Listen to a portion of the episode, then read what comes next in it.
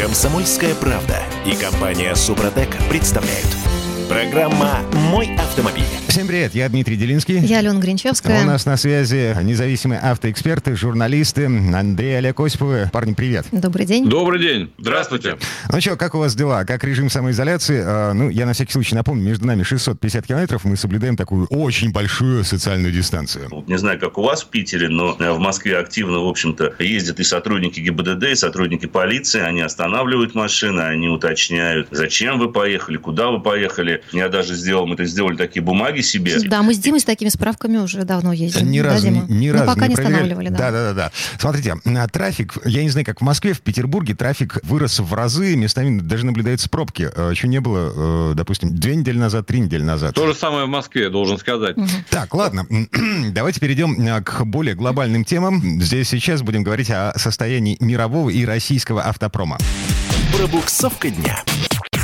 Итак, а Андрей Олег Осипов у нас на связи. Что у нас с продажами автомобилей? Насколько я знаю, дилеры, продавцы обратились в Минпромторг с разрешением все-таки открыть автосалоны. Ну да, действительно, было такое обращение от э, Российской ассоциации автомобильных дилеров. Они считают, что надо хотя бы частично разрешить техническое обслуживание автомобилей и продажи. Причем тут ведь проблема заключается, на мой взгляд, не только в том, что они лишились возможности продавать автомобили напрямую клиентам. Это отчасти компенсировано теми же самыми онлайн-продажами. Больше проблема заключается в том, что машины все равно надо обслуживать. Все равно вам необходимы какие-то запчасти, расходные материалы, а купить их попросту негде. Ну, не секрет, кто-то, может, оттягивал ремонт машины, а сейчас, вот оказавшись в вынужденной вот этой изоляции, он бы хотел отремонтировать автомобиль там у себя на даче, либо даже в гараже, да хоть под окнами дома, на стоянке, но даже запчастей элементарных каких-то не купишь. Ну, А Андрей, кроме всего прочего, вот, это, э, вот эту идею, которую- о которой Андрей говорил э, в одном из прошлых эфиров, а ведь на самом деле э, дилеры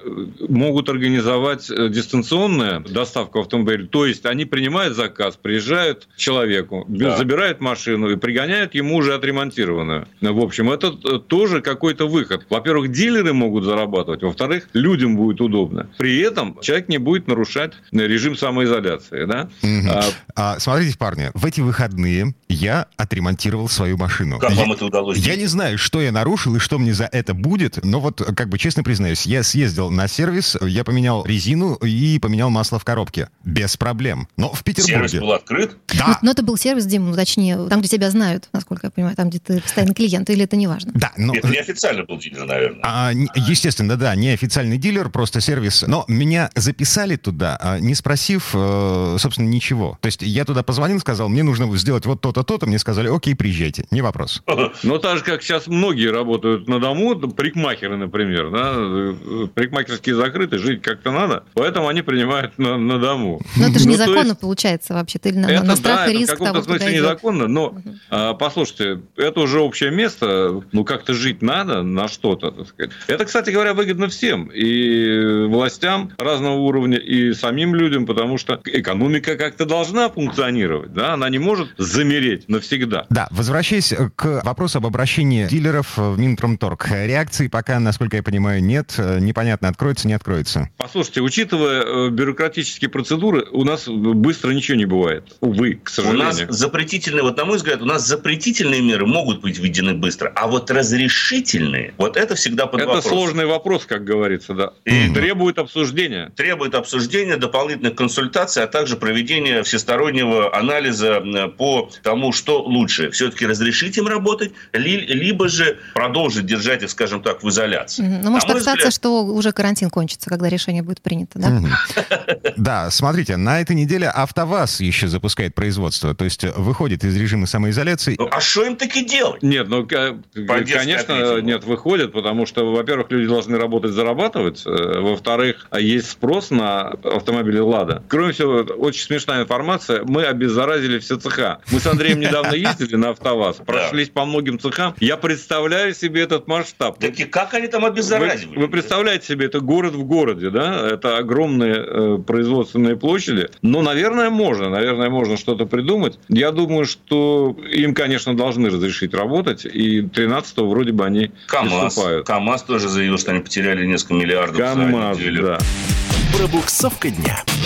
А, мировой автопром потерял миллиарды долларов на эпидемии коронавируса. Так? А, не просто миллиарды. На днях посчитали буквально эксперты. Каждый день мировой автопром теряет 8 миллиардов долларов. Ежедневно. Ого. Это, Безумие. это потери, это потери как самих производителей, так и тех, кто так или иначе связан в этой сфере. То есть дилеры, те, кто обслуживают автомобили, и отчасти тех, кто производит комплектующие. Это удар, вообще-то говоря, по экономике. В целом. По экономике в целом, потому что автопром в любой стране, где он есть, это главный двигатель э, экономического развития. Слушайте, а, но при этом, как вот то, о чем вы сейчас говорите, коррелирует с данными о продажах автомобилей, ну, например, в той же России? А В марте продажи выросли на четверть. Нет, это, Это не не совсем так. Э, Мы пользуемся данными, все-таки привыкли за долгие годы доверять больше э, данным Ассоциации Ассоциации. европейского бизнеса в России. Они очень четко считают, и ошибок я э, на протяжении последних 10 лет не замечал. Более того, я бы даже не стал оперировать вот этими данными. Вы сейчас ссылаетесь, я так полагаю, что на данное агентство «Автостат». Это Да. наше агентство. Мгм. Но самым правильным будет все-таки... э, На ссылаться- 4% выросли Да. э, продажи э, в марте. и на 1,8% в первом квартале. Если кто-то хочет цифры, то, пожалуйста,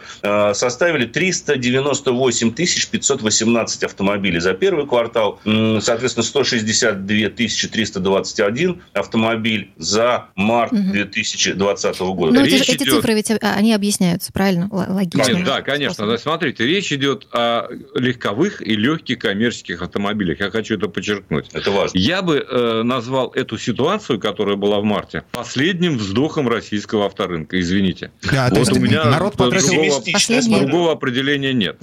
Ничего подобного ни в апреле, ни в любом другом месяце этого года, я так полагаю, уже не будет. Не будет. На это весьма э, сложно рассчитывать. Почему это произошло? Почему такой всплеск интереса к новым автомобилям?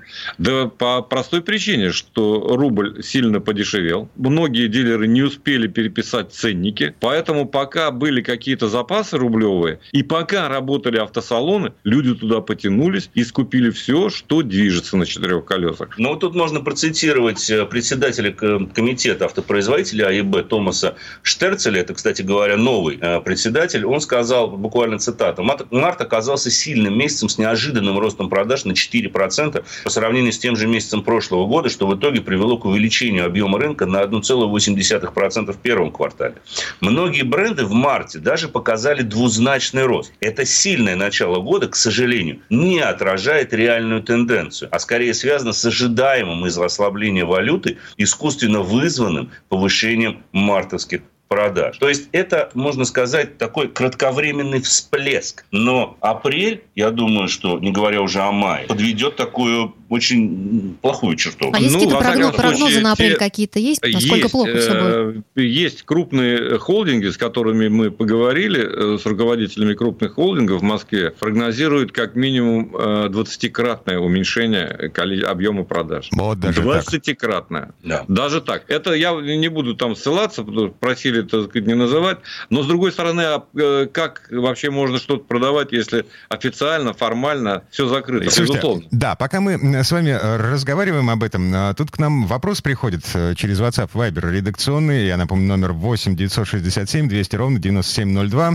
А, Вопрос такой, когда у нас э, в России появится новый Гольф? Вообще будет это? И что вы думаете об этой машине? Ну, нам удалось протестировать этот автомобиль еще в начале года в рамках первого Да, официального в конце, тест-драйва. да, в конце даже, честно сказать, прошлого года я ездил. В конце прошлого. Должен вам сказать, что, конечно, автомобиль меня лично покорил. Я думал, можно ли, вот у них есть такой слоган, можно ли улучшить уже совершенно. Да вот, оказывается, можно. Но на нет предела деле. совершенства, как известно. Нет предела совершенства, да. Я имею прежде всего в виду ощущение от того, как автомобиль едет. Балансирован. Он едет, с моей точки зрения, безукоризненно. Во всяком случае, даже переднеприводная модификация, в основном гольфы, которые будут поставляться к нам, Не, пока, когда? Когда, было кстати? намечено, пока было намечено на э, осень, но сейчас очень сложно сказать, поскольку сам Volkswagen в изоляции, так сказать, они не рискуют обещать точные сроки поставки. Но, конечно, автомобиль к нам придет. Он не может не прийти. И не спрашивайте нас про цену. И- не знаю. да, Даже цены- примерно не цены скажете. хоть. Ну, приблизительно хотя бы.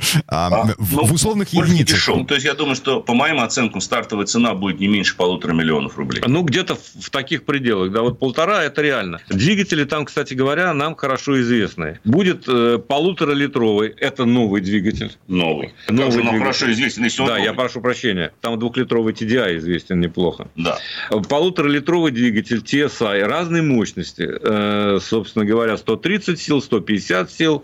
Э, Он может комплектоваться с великолепной шестиступенчатой механической коробкой передач, которая меня Механика порадовала. осталась. Механика, которая радует настоящих драйверов. Да? Или с семиступенчатой DSG. Мне кажется, на сегодня уже можно закончить. Но закончить, наверное, будет правильнее, сказав нашим уважаемым слушателям и предложив им направлять нам вопросы, на которые мы будем вот так вот в рамках этих эфиров отвечать. А, Да. WhatsApp и Viber 8 967 200 ровно 9702, 967 200 ровно 9702. А, Андрей Олег Осиповы, автоэксперты, независимые автожурналисты, которые готовы отвечать на ваши вопросы.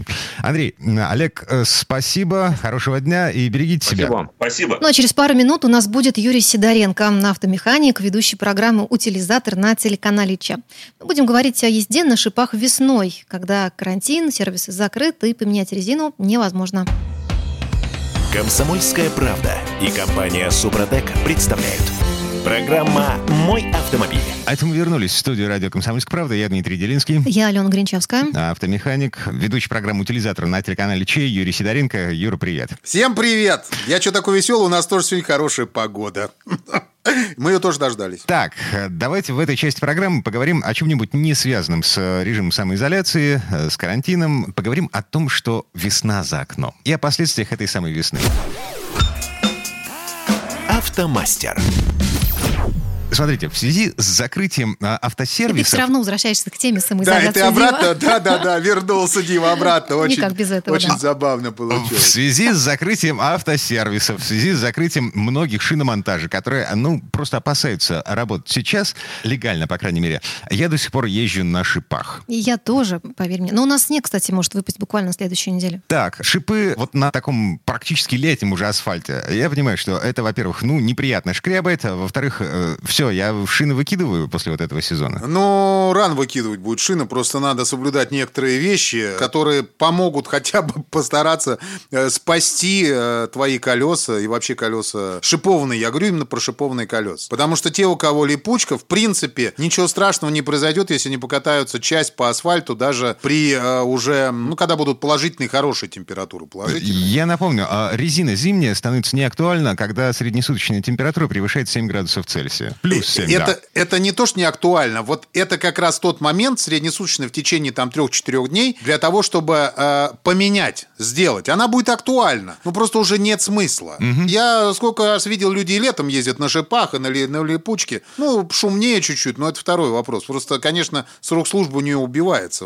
Э, То есть уменьшается очень сильно у этой резины. Так а что Вот. делать вот в вынужденной ситуации сейчас, когда ну, нет шиномонтажа и не доедут туда еще вообще неизвестно сколько? Ну, э, я просто хотел порекомендовать э, то, что вообще надо делать с шипованной резиной, если э, получилась такая ситуация, что, вернее, с ней не делать надо. И она при этом, ну, скорее всего, сохранится еще на несколько сезонов спокойно хватит. Так. Самое главное в шипованной резине – это не растерять шипы. Это самое основное, потому что стесать ее вряд ли вы стешите, а вот шипы растерять – это легко. Как Погодите. только на шипованной резине теряются шипы, она становится уже не липучкой, как многие думают. То есть, ну, подумаешь, если она без шипов, значит, она липучка. Нет, ничего подобного. Э, Кем она становится? Летней резиной, получается, да? Да, Логично? а не резины вообще. Она становится не шипованной резиной без шипов. То есть она не обладает своими свойствами. И, А- соответственно, Вот видела беззубых людей, Ален, да? Ну, приходилось, да, например. Вот примерно то же самое. Понятно. Вот. И, и шип, можно ее дошиповать, но если продолжать ездить на, на резине без шипов, просто-напросто она очень быстро износится. и Это будет и аквапланирование, плохая управляемость, и плохой торможение. Там все вместе. сразу Юрий, что такое не терять шипы, поясните? Я должна после каждого вот этого проезда на машине в теплую погоду останавливаться, выходить и считать их поштучно, что ли? на коле- с на совочкой месте? еще, с веделочкой да. собирать выпавшие. Нет, конечно, Ален, там ничего считать не надо, просто надо перед следующим шиномонтажом,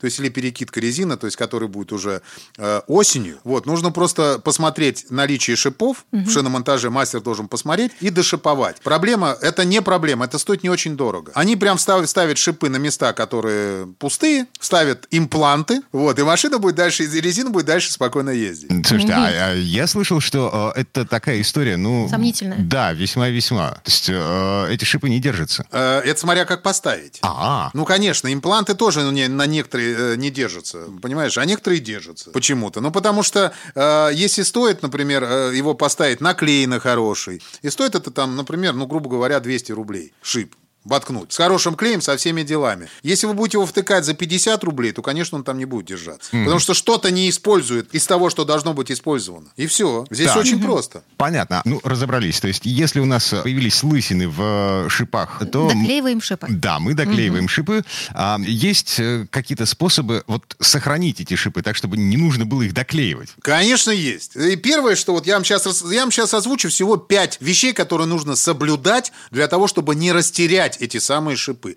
Или растерять их в минимальном количестве. Окей, поехали. Значит, первое, записываем, пробуксовка. Э, на шипах очень круто, э, потому что контакт с асфальтом меньше, вот, э, чем на обычной резине, можно хорошо пробуксовываться. То есть на газ нормально нажал, и ну, колеса провернулись пару раз по асфальту. И во время торможения то же самое, когда люди торм- оттормаживаются, слишком сильно нажал на тормоз, и она у тебя с юзом прошла чуть-чуть по асфальту. Вот, вот этого надо избежать. Это практически 30% потери шипов происходит вот при такой вот операции. То есть трогаешься с пробуксовкой и оттормазываешься с юзом. Ну, в общем, на педали есть- сильно не жать. Все верно. Э, на- на- причем на обе педали, не на газ, ни на тормоз. Да, то есть вот так вот. Плавненько, все. Здесь очень ва- важная вещь. Плавно и аккуратно. То есть э, вот плавно тронулся, плавно остановился. Аккуратно тронулся, аккуратно остановился. Дальше, Так. второй пункт, очень важный. Парковка на асфальте. Так как э, у нас раньше машины были без гидроусилителей, то есть крутить, когда машина стоит, вот машина стоит, и ты крутишь руль, поворачиваешь, это делать было очень сложно. Кто-нибудь ездил вот из вас на, на классике, на «Жигулях»? Да, я сдавала на права на куче примеров отечественного ушастый, компрома. ушастый запорожец моей бабушки. Вот. И там, когда ты стоишь, и, ну, на ушастом проще, потому что он все-таки был загружен задняя часть у него. Двигатель был сзади. А те, у кого спереди, ты когда поворачиваешь руль, очень тяжело его крутить. Вот. Сейчас все машины стали, ну, почти все, с гидроусилителями, с электроусилителями и так далее. То есть на месте ты можешь одним пальчиком поворачивать колеса, да, вот ты назад сдал, э, крутанул э, руль, по- пое- ну, то есть вот и парковаться, например, когда начинаешь, да, просто на месте крутишь и все. Так делать нежелательно, когда у тебя э, шиповные колеса, потому что шипы на асфальте цепляются и начинают вырываться. То есть пока ты крутишь колесо, оно на месте разворачивается, шипы начинают вырываться. Соответственно, нужно аккуратненько тронулся и поворачиваешь в движение колесо. Тогда нагрузка меньше на шипы. Ну, Я слушайте, а понятно это, объяснил? это то, чему у- учат в автошколе. Вот с самого начала на площадке э, тебя учат не крутить руль, пока машина стоит. Я вот такого не помню, Дим, например, правда, в своем прошлом учебном. Вот. А я, честно говоря, не помню, потому что я учился на военном э, зеле. И там, честно говоря, там все нормально было вообще. воспоминания. Да, и там шипов совершенно точно не было на этом во- Там не было деле. шипов, там, там было все нормально. Вот. Я потом будет время расскажу как-нибудь. У меня много интересных случаев э, по учебе там. Так, двигаемся дальше, быстренько. Да, Нарушение давления в шинах. Это очень важный момент. То есть колеса не должны быть перекачаны и не должны быть спущены. Все. То есть должно быть нормальное давление, которое э, ну, накачивается. Например, смотрите, если на улице уже стало тепло, а у вас было накачано 2,2, поймите, что когда колесо нагреется, там станет 2,3, 2,4. То есть нужно тогда чуть-чуть подспустить, чтобы колесо не было перекачано. И при этом потом не забыть подкачать, если опять потом станет холодно. Какие-то То есть за этим надо Сложности, следить. слушайте, но вот это тоже надо ехать ведь на шиномонтаж, который сейчас... Нет, э, на заправку. Да, там На, на заправке там подкачка колес есть вообще без проблем. В конце концов, е- насоса нет в машине? Дима? Алло. Да. А у меня есть компрессор. Вот. Вот. Ручным насосом я накачался в детстве. Вот, это, вот этого мне Да, вот хватило. мне сразу в голову именно он и приходит. Компрессор, такого- господи, компрессор, нет. работающий от прикуривателя. Ну, или Да, там. да, да, все нормально. В нем есть нормальный датчик, там все понятно. А, тем- а давление можно посмотреть сбоку на стойке, скорее всего, либо э, на, на задней стойке. Там написано, какое должно быть давление в шинах. Табличка такая нормально. специальная. Да, да, да. Хорошо, да, да. проверим. Мгм. Дальше Так. нарушенная балансировка. Это, ну, как бы, скорее всего, вы это даже не проверите. То есть, если руль сильно бить не начнет, то даже если сильно бить начнет, вы это исправить уже не сможете. Просто нужно понять, что вы просто будете убивать не только резину, но и машину. Заодно, потому что если будет бить руль, колеса колеса начинают бить, это разбивается и убивается сама покрышка, и, соответственно, все соединения, э, шаровые опоры, рулевые наконечники, ну, в общем, все, что даже амортизаторы от этого убивают. Вот. Но, к сожалению, так как не работает сервис, этому удалить не можем, просто надо ограничить себя в поездке. Угу. А, ну, в общем, а, шипы в этом случае это просто минимальная потеря. Ну, да, да, да, потому что... Ну, и, естественно, перегрев. Перегрев надо, надо э, когда уже станет тепло, ну, умение делать агрессивную езду. Все делать плавно и аккуратно, потому что перегрев зимней резины вообще она не принимает его. Просто как только начинается перегрев, она начинает разрушаться. Да, в принципе, но это перегрев, да, при какой температуре воздуха наружно имеется в виду? Там выше плюс 15? Или а, совсем же экстремальная Не выше жара? плюс 15. Здесь вопрос в том, что можно нормально нагреть колеса, даже когда будет плюс 7. Но будет солнце, соответственно, плюс 7 в воздухе, на солнышке будет где-то плюс 12. А если ехать агрессивно, то есть агрессивно с ускорениями, с торможениями, с, с, в шашечки играть на дороге, то резина прогревается. Ну как, как на гонках прогревает резину. Вот, естественно, она нагревается. Если ехать плавно, то ничего не будет. А если ехать вот так вот агрессивно и быстро, тогда, естественно, азартная манера игры, как э, манера езды это называется, то тогда резина прогреется независимо от температуры. И при этом можно при плюс 15 спокойненько, аккуратно ехать, медленно, и она будет нормально себя вести. Ага. В общем и целом, если мы закончили с э, перечислением списка да, способов, да. каким образом э, можно вести себя на дороге так, чтобы не потерять слишком много шипов,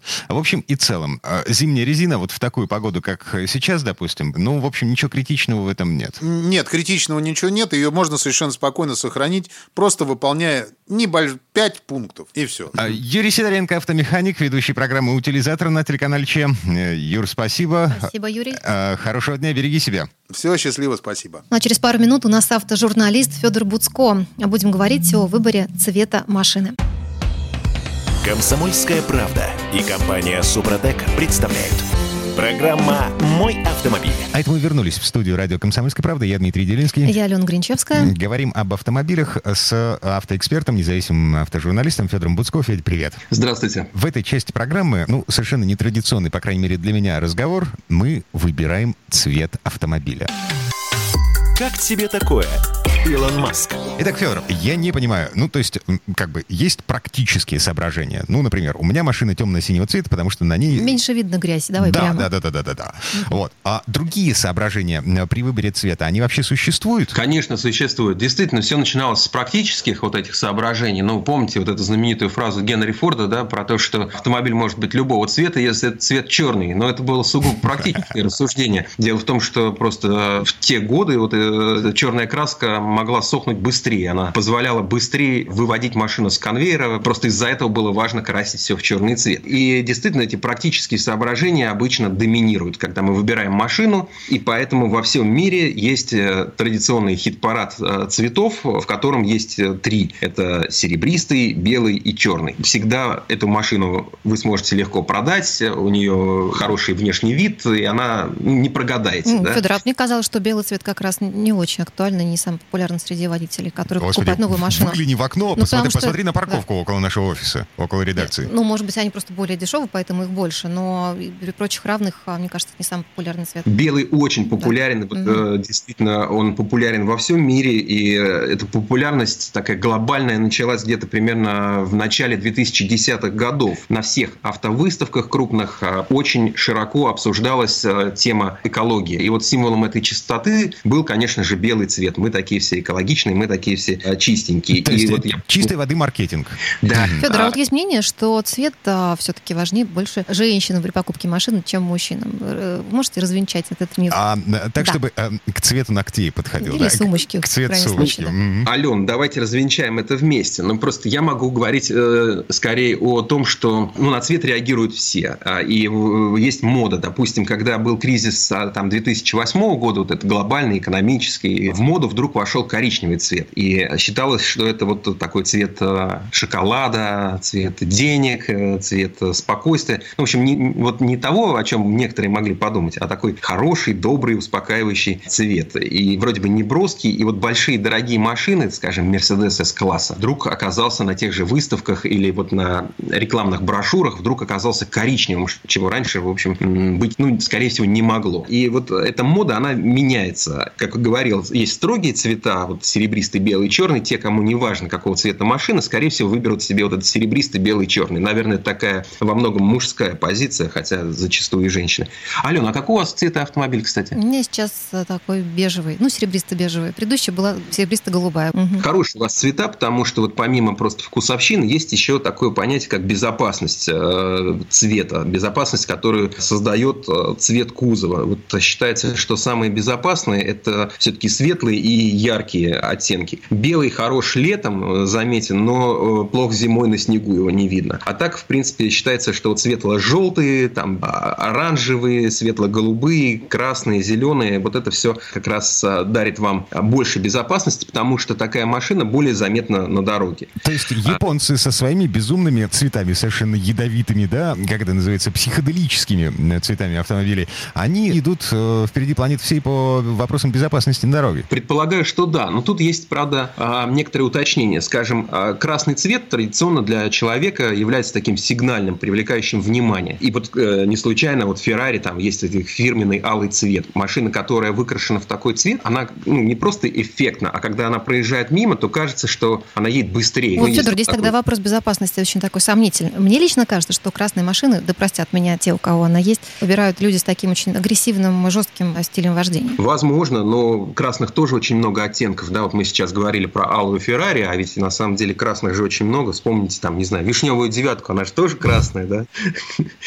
Красный цвет всем хорош, кроме как в сумерке. В сумерке он а, становится практически незаметен. Вот есть такое время дня, когда, допустим, красный считает, ну, считается, что красного практически не видно. Он становится, он сливается, он становится как стелс такой вот э, невидимка. Ну ладно, бог с ними, с японцами, бог с ними, с этими кислотными цветами. Федор, а деньги? Насколько я понимаю, э, есть разница в цене между, э, там, допустим, условно, фокусом белого цвета и фокусом черного цвета? Между белым и черным разницы принципиальной на вторичном рынке, скорее всего, не будет. Ну, традиционно в России, еще в СССР, белый цвет был самый дешевый и самый нежеланный. А сейчас ситуация изменилась, но действительно есть разница, если мы говорим о машинах таких особенных цветов. Сейчас а, практически каждая премиум-марка и многие даже бюджетные массовые марки предлагают необычные цвета. У премиума там история отдельная. Допустим, если вы покупаете какую-нибудь Audi или там BMW и хотите ее покрасить в особенный цвет, пожалуйста, к вашим услугам вся палитра. Но будьте любезны, если при покупке обычного BMW по предзаказу вы заплатите, допустим, 10% предоплаты,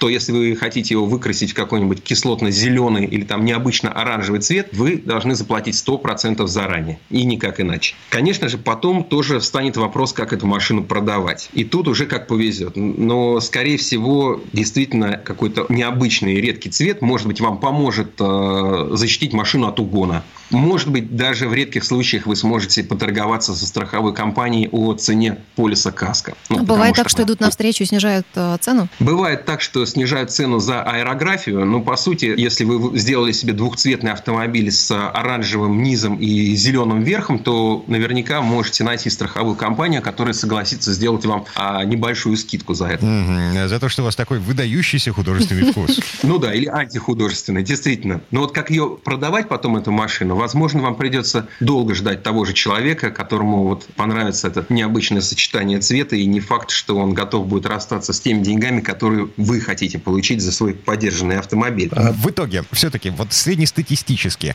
какой цвет считается в нашей стране сейчас самым популярным, и, соответственно, какой э, цвет машины самым дорогим? Самый популярный у нас черный цвет, и можно рассчитывать, что такие машины и продаваться будут лучше всего. В России там порядка 25% машин машин красится в черный. По-моему, довольно скучный. И если этот цвет э, хорошо подойдет серьезному, большому представительскому автомобилю, то маленький бюджетный седан, крашенный в черный цвет, по-моему, полный мавитон. На втором месте у нас э, серебристый, что, в общем-то, легко заметить, выглянув просто в окошко. Примерно 15% красится в этот цвет и разные его оттенки.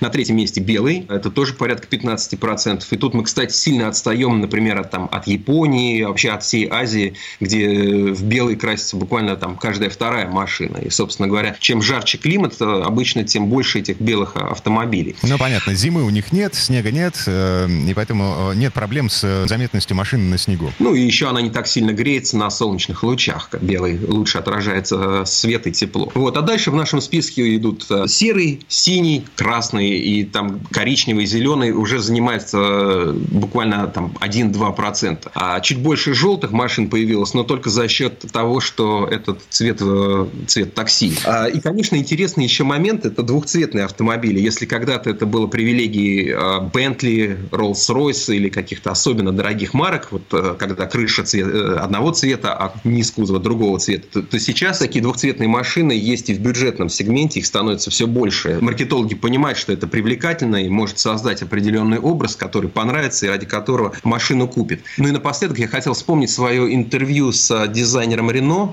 с Лоренсом Ванденакером, такой забавный, очень э, яркий человек, всегда в красивом костюме и в кедах. Мы с ним говорили о цветах, вот почему много белого, на что он сказал, ну, понимаешь, белый, белый – это новый серебристый. И на вопрос, что будет дальше, это было несколько лет назад, какой следующий цвет будет модным, он подумал и сказал, ты знаешь, будут яркие цвета. И я сейчас вижу, что он был прав, и думаю, что действительно хороший вариант сделать наши улицы чуть более яркими, дворы чуть более привлекательными, и не надо стесняться такого вида самовыражения. Я представил себе да, брутального мужика со щетиной трехдневной, который выходит из... Э, Салатового седана. Я вот на тебя представила, кстати, вполне неплохо бы ты там смотрелся. О, Господи, не надо со мной так. Э, Алена, Дмитрий, ну... я хорошо представляю себе, как вы э, с недельной щетиной выходите из-за руля, например, зеленого Porsche 911 Тарга. А... Будет великолепно. А зеленый Porsche я принимаю. Салатового цвета Ford Focus, ну, извините, ребят. Ладно, Федор Буцко, э, независимый автожурналист, автоэксперт. Федор, спасибо. Спасибо. Э, вернемся в эту студию через пару минут. В следующей части программы у нас очередная история от Александра Пикуленко. На этот раз о том, как японский автопром начал покорять мир еще в конце 50-х годов. Речь пойдет о первой японской малолитражке Subaru 360. И, кстати, подвеска этой машины хорошо знакома нам с вами. Ее скопировали советские советские инженеры при создании горбатого запорожца. Комсомольская правда и компания Супротек представляют. Программа «Мой автомобиль». А это мы вернулись в студию радио «Комсомольская правда». Я Дмитрий Делинский. Я Алена Гринчевская. В этой части программы у нас традиционный исторический очерк от Александра Пикуленко. Сан Саныч сегодня рассказывает об истории автомобиля Subaru 360. Это первая японская малолитражка, вышедшая на мировой авторынок. Ее создавали те же инженеры, которые до этого, во время Второй мировой войны, строили истребители и бомбардировщики для императорской армии Японии. Предыстория. После окончания Второй мировой войны правительство Японии всячески поощряло остатки своего ВПК строить автомобили. Корпорация тяжелого машиностроения Фуджи тоже решила участвовать в госпрограмме малых автомобилей Кейдзидзося. Крупные компании от нее нос воротили. Слишком уж сложно и невыгодно. Тем более, что в Министерстве промышленности ясно дали понять, какой автомобиль получит господдержку. Четырехместный, с мотором в 360 кубиков, развивающий скорость до 100 км в час и расходующий 1 литр горючего на 30 км. Стоимость такого автомобиля должна быть не более 350 тысяч йен. А служить, ну, тут уж как сложится. Предельный пробег определили в 150 тысяч километров. Можно ли из двигателя от мотороллера сконструировать силовой агрегат автомобиля? Поинтересовался президент Фуджи Кенджи Кита. Да, склонился в поклоне главный инженер Момосе. А про себя подумал, только это должен быть очень маленький автомобиль. Новому проекту присвоили обозначение К-111. К работе приступили осенью 1955 -го. Для начала пришлось определиться с общей компоновкой. Машину решили делать заднемоторной. Ведь если поместить двигатель назад, можно обойтись простыми шарнирами. Задним колесам ведь не нужно поворачивать. А на подъемах, когда важно загрузить ведущие колеса, силовой агрегат будет давить на них всей массой. Когда в запасе не так много лошадиных сил, это особенно важно. В помещении, где работали конструкторы, инженер Момосе поставил у стены два стула, один за другим. На задний усадил самого маленького в коллективе и Ашита Агоши, а сам, как самый высокий, сел спереди и приказал обвести силуэта на стене жирной чертой. В эти размеры надо было уложиться. Тогда на передних сиденьях будет удобно сидеть рослым людям. Ну а сзади, так и быть, поместятся две миниатюрные японские девушки. Когда проектирование маленького автомобиля Subaru только началось, поступила информация, что подобную машину готовит корпорация Mitsubishi, давняя соперница еще со времен производства самолетов. Начальство потребовало опередить Mitsubishi. Но перед конструкторами стояла сложная задача. Главной из проблем оставалась масса будущей автомашины. От того, сколько машинка будет весить, зависело, быстро ли она может разгоняться и сколько будет расходовать бензина. Необходим был несущий кузов. Это даже не обсуждалось. И тогда решили тряхнуть стариной и вспомнить кабины самолетов, которые производили во время войны. Монокок оболочная силовая структура, в которой прочность задает не брусья, а внешние панели. Это Куоза Мурота предложил. Когда-то на этих самых кабинах он собаку съел. Рассчитали. Получилось легко и прочно. А если еще использовать тонкий стальной лист, самый тонкий, какой есть, толщиной всего 0,6 мм. Тоньше сталь, легче кузов. А чтобы тонкий лист не дрожал на ветру и не мялся от любого камешка, вылетающего из-под колес, конструктор Куоза Мурота придал наружным панелям кузова сферическую форму. Как у куриного яйца. Скорлупа ведь хоть и тонкая, но прочная. Таким образом, внешность автомобиля сложилась сама собой почти без участия художников. Любопытно, что крышу автомобилю сделали из стеклопластика, очень модного тогда материала. Ставилась все та же цель облегчить как можно машину. Конструкторы вели своеобразный реестр. Насколько удалось уменьшить массу каждой детали. Если удавалось выиграть хотя бы 40 граммов, это считалось большим успехом то время правительство еще только строило планы создания скоростных шоссе. И автомобилю предстояло ездить не по самым ровным дорогам. Даже в центре Токио многие улицы были просто засыпаны песком. В таких условиях требовалась достаточно энергоемкая независимая подвеска. И инженер остановил выбор на торсионах, стальных стержнях, обработанных особым образом. Дешевизна, компактность, легкость – вот что давали торсионы. Но их простота кажущаяся. Немало стержней было сломано, прежде чем удалось подобрать оптимальные параметры. Пришлось даже добавить в переднюю подвеску пружину, одну единственную, соединив ее и с правым, и с левым торсионом. Обычной дорогой иди необычно, говорят в Японии. Подвеска получилась убаюкивающей. Недаром конструкцию нарекли подушкой Subaru. Оригинальная подвеска Subaru 360 привлекла внимание советских инженеров, трудившихся над автомобилем «Запорожец». Subaru 360 появилась в продаже в мае 1958 года. Автомобиль получился невероятно удачным. Покупатели быстро приспособились пользоваться крышкой заливной горловины как мерной емкостью, чтобы подливать в бензин масло. Двигатель был двухтактным и нуждался в дополнительной смазке. Только спустя 9 лет автомобиль оснастят системой Subaru Matic, где масло будет смешиваться с топливом автоматически, поступая из отдельного бачка. Двухтактный двигатель работал с неповторимым шелестящим звуком. На ходу машина оставляла позади себя шлейф сизоватого дыма со специфичным ароматом. Ее 16 лошадиных сил вполне хватало, чтобы перевозить трех ездаков и 55 килограммов груза. Затем мощность двигателя увеличили до 25 лошадиных сил, а затем даже до 36. Это устроило даже американцев, вроде бы приученных к большим литражам и табунам под капотом. И небольшие размеры машины не стали помехой. Более того, превратились в важнейшее преимущество. Когда вокруг предлагают огромные машины, наверняка найдутся те, кому позарез нужна маленькая. Застолбить место на американском рынке, крупнейшем в мире, стремились многие компании. Фиату, к примеру, этого не удалось, а вот Субару, напротив, Разумеется, стоит отдать должное находчивости импортера Малькольма Бриклина. Он перенял кое-что из арсенала Volkswagen. Знаменитый немецкий «Жук» продавали в Штатах под девизом «Уродливый, но это он привез вас сюда». И Бриклин придумал для Subaru 360 такой девиз. Дешевый, но разве уродливый? И божьи коровки Subaru побежали по американским хайвеям на перегонки с жуками Volkswagen. Предыстория. Сан Саныч, спасибо. Александр Пикуленко, летописец истории мирового автопрома. Ну и от себя добавлю, что слово «Субару» — это японское название звездного скопления Плеяды в созвездии Тельца. А в переводе слово «Субару» означает «быть собранными вместе».